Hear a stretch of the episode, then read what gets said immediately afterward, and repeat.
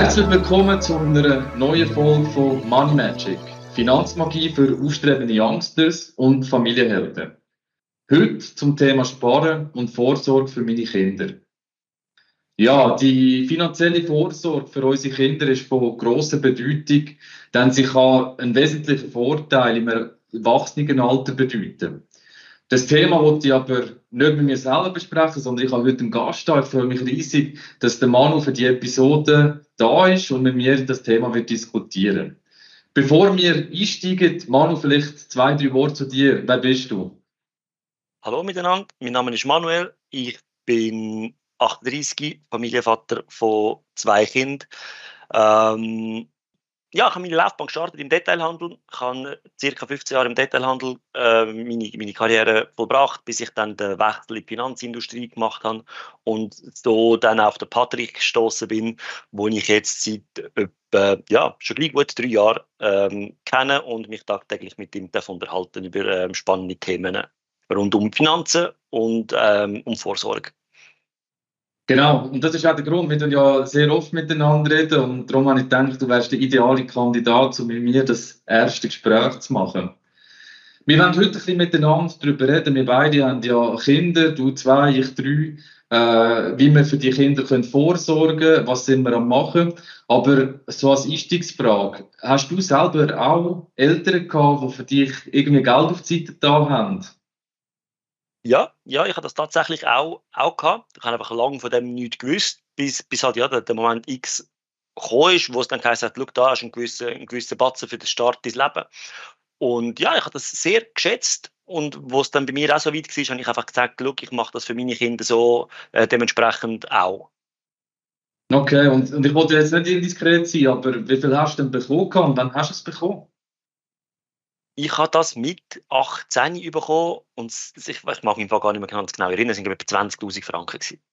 Okay, und was hast du mit dem Geld gemacht? Bin, ähm, bin gerne in den Ausgang gegangen, dazu mit 18 ist natürlich ein gutes Alter für, für, für Ausgang, hast noch nicht so den Bezug Bezug zum Geld. Ich habe dann später auch noch einen Sprachaufenthalt gemacht in, in Nizza, wo ich auch froh bin um, um das gewisse Kapital, so wie was halt mit 18 Jahren ansteht, ist die, Auto, die Autoprüfung. Wo, also wo, wo kommt. Und dann sicher hast du mal noch etwas Wohnung war, der erste Auszug, Wohnung richtig, es kostet halt in, dem, in, dem, in dieser Lebensphase kostet halt viel einfach Geld. Wo, wo froh bist, wenn irgendetwas da ist und nicht dein mühsame Sparte von der Lehre musst, musst führen, führen wenn du dann etwas gespart oder hast können sparen in dieser Zeit. Ja, das kann ich, kann ich gut nachvollziehen. Also bei mir war es auch so, gewesen, dass meine Eltern für mich ein Konto eingerichtet haben. Ich glaube, das ist mehr oder weniger regelmäßig alimentiert worden. Es sind dann irgendwie 6000 Franken drin gewesen und ich habe es auch mit 18 bekommen. Und äh, ja, ich bin nicht ganz so, äh, wie soll ich sagen, in Zukunft gerichtet gewesen und, und es ist eigentlich das Highlight gewesen, dass ich 6000 Franken habe und das erste, was ich damit gemacht habe, ist fast am gleichen Tag noch ein Auto kaufen.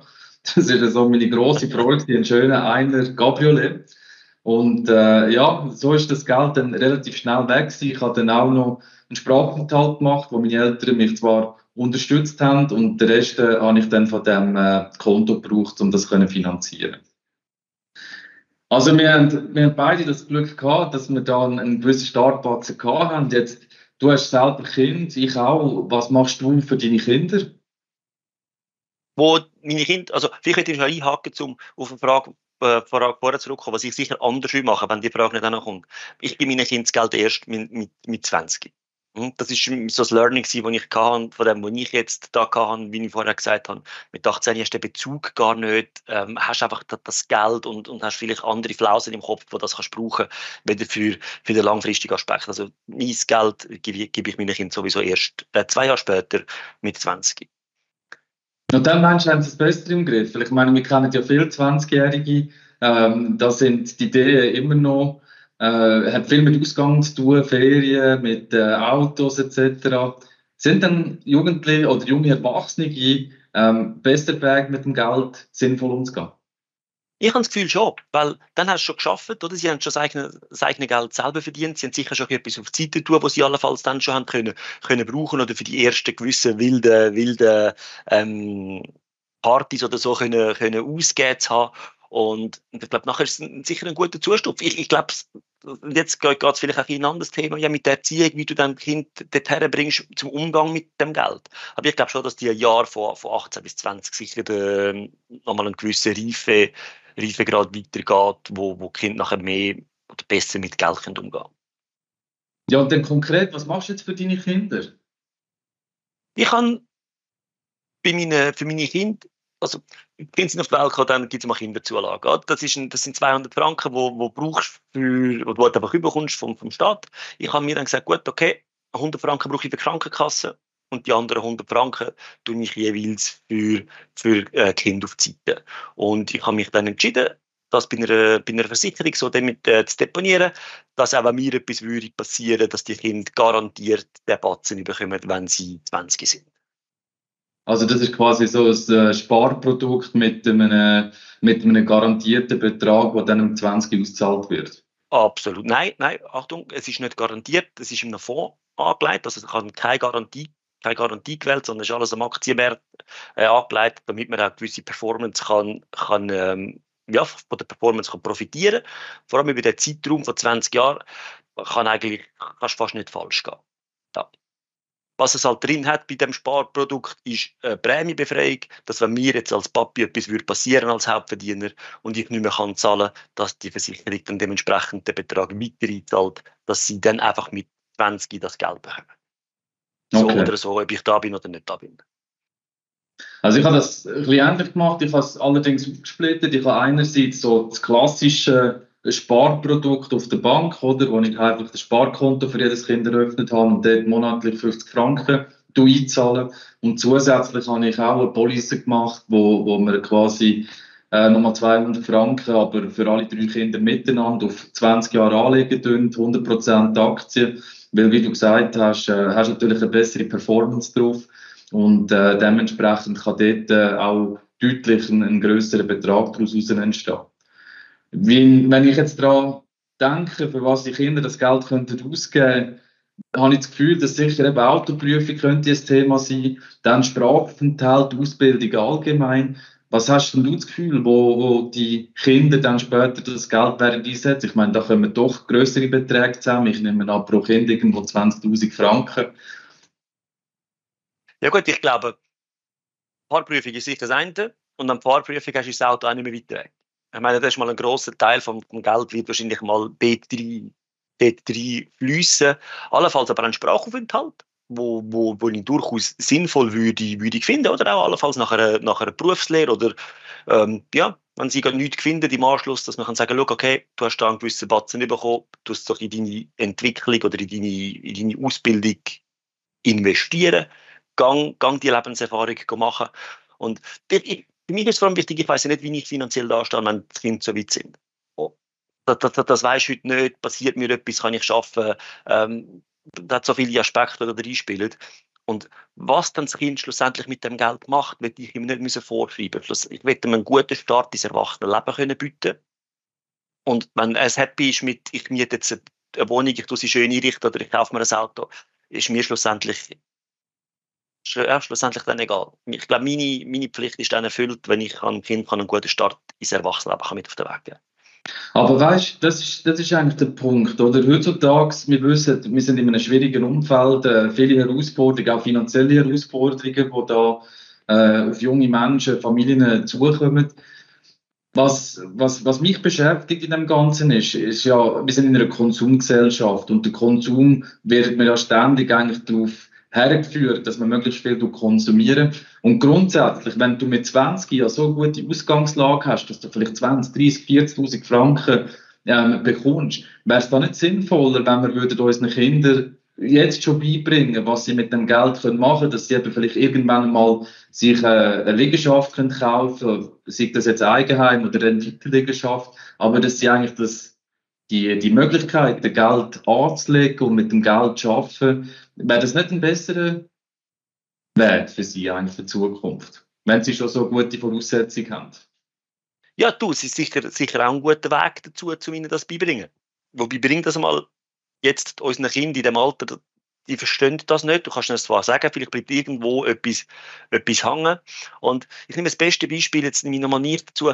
Ich habe früher sehr, sehr intensiv geshootet. Ja, wirklich, wirklich intensiv, bis ich 20 geworden bin. Und nachher bin ich einfach lieber in den Ausgang gegangen, wieder mich allenfalls um meine, um meine Karriere zu kümmern. Und ich glaube, da hat man noch so oft jemand etwas können sagen und dann entwickelst du halt deinen eigenen Willen. Und ich glaube, was man ihnen beibringen kann, ist, nicht zu viel zu konsumieren. Ich glaube, da, kannst, da können wir ein Vorbild oder eine Vorbildfunktion rein, wenn wir nicht einfach immer alles krömeln, wo, wo wir gerne hätten, wenn wir sparsam umgehen, wenn wir sie aktiv vorleben, dann bleibt sicher sein oder andere hängen. Bedingt aber jetzt halt konsequent das vorzuleben, dass sie das über eine längere Zeit Zeitachse können, können kennenlernen Wenn du mit 18 ihnen sagst, schau, da hast Geld aus Bett investieren, glaube ich nicht, dass das irgendwie dass das funktioniert. Wobei, dann, eigentlich müsste man sich ja dann auch überlegen, jetzt sagen wir doch zusammen, äh, wir kennen alle den, den Zinseszinseffekt und vielleicht müsste man sich ja überlegen, ob man allenfalls das Geld auch gestaffelt würde auszahlen. Ich glaube, es gibt so gewisse Themen, wenn man volljährig wird, wo, wo man Geld braucht, sagt das jetzt eben eine Autoprüfung oder allenfalls ein Sprachaufenthalt, aber vielleicht wäre dann der, der Rest von, von dem Geld wäre vielleicht besser, wenn man es weiterhin angelegt hätte und dann ab 25 oder 30 würde es dem Kind übergeben. Weil du weißt selber, wenn du eine Familie willst gründen das braucht viel Geld. Äh, dann kommt vielleicht das Thema Eigenheim oder eben Eigentumswohnung. Äh, das Parkett, ja, das könnte auch ein Weg sein, oder? Dass man das Geld gestaffelt auszahlen würde und dann weiterschaffen lassen tut. Absolut bin ich, bin ich voll bei dir. Es gibt auch, es gibt auch Leute, die ich kenne, die das Geld dann einfach gerade ist, ist wieder in, in eine 3A-Lösung anlegen, oder? Und dann ist es einfach fort, bis, bis eben für dann gewisse Themen Selbstständigkeit und oder Eigenheim, wo dann das Geld halt wirklich erst dann für, für so Sachen führen nimmst, wenn es dann wieder willst, so willst brauchen. So kannst, kannst du es stecken, dass nicht für, für den Ausgang drauf geht. Ja, ja, ich glaube auch, das ist so die, die Verantwortung, oder? Weil, wenn ich zurück an mich selber denke, also ich habe ich habe schon mit 21, 22 dann realisiert, dass wenn man kein Geld hat, dass es nicht lustig ist und dass man viel weniger machen kann.